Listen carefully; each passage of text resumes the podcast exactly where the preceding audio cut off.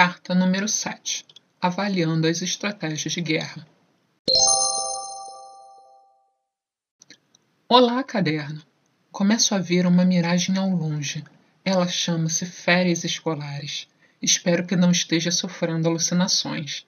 Para ter certeza que não, perguntei aos meus amigos. E eles também estão enxergando o mesmo que eu.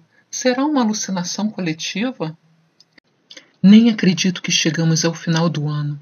E o melhor, nós estamos mais tranquilos do que nas primeiras provas. Exercitamos as matérias, fizemos todos os trabalhos e tiramos dúvidas na aula. Eu tenho sentido que estou aprendendo, o que é melhor ainda.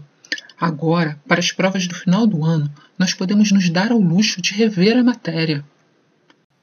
Se estão me achando?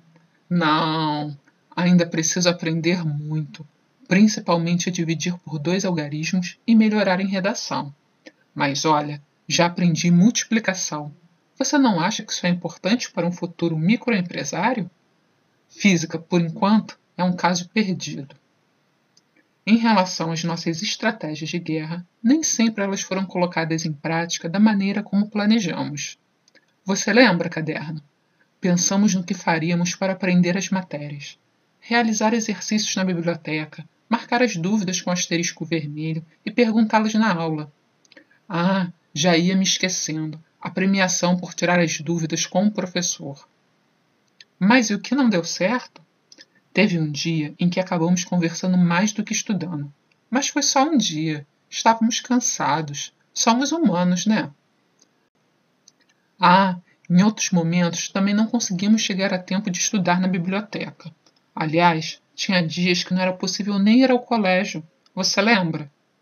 Isso, aqueles dias em que eu precisei fazer hora extra no trabalho, a Luísa precisou cuidar da filha que ficou doente e a Cristina ficou parada em um engarrafamento enorme. Pelo menos, a vida revezou as bombas de ataque ao nosso grupo de estudos. Cada hora, um integrante do grupo era atingido. Tá bem, algumas vezes dois de nós fomos atingidos ao mesmo tempo. Mas, avaliando, acho que fizemos o que estava nas nossas mãos isso tranquiliza. Essas bombas que a vida nos enviou não nos paralisaram. Diante delas, nós buscamos alternativas para continuarmos a guerra contra nossas próprias dificuldades. Quando um de nós sabia que não iria conseguir chegar a tempo para o grupo de estudos na biblioteca, tentava dar um jeito de estudar em casa, no intervalo do trabalho ou outro local. O importante era exercitar, seja onde fosse. Sabe, acho que com esse movimento paramos de dar desculpa para os professores e para nós mesmos. Ou melhor, nós percebemos que a responsabilidade de estudar também é nossa. Nós somos os responsáveis por nossas vidas e aprendizagens. Pensando dessa forma, dávamos um jeito de manter nosso planejamento. Pelo menos 30 minutos de estudo por dia tinham que acontecer. Caso contrário, pagaríamos uma prenda na próxima reunião, no meio da biblioteca. Aliás, a ajuda que demos um para o outro foi muito importante para superarmos as nossas dificuldades e mantermos a motivação para estudar. Seja no perguntar as dúvidas em conjunto durante as aulas, seja nas premiações por termos superado a timidez de fazermos perguntas ao professor ou nas ameaças de pagamento de prendas.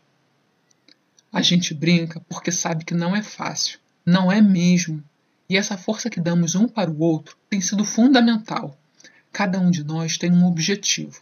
Não podemos desanimar. Devemos manter o ritmo. É um exercício de resistência diário e de persistência. Um desafio infinito. Não deixar que o hábito de estudo morra. Você sabe, né? É que nem dieta.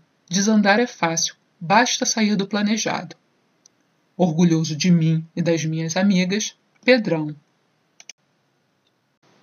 PS. Após você ter escutado esse episódio, te espero lá no meu livro. Nós vamos conversar nos exercícios.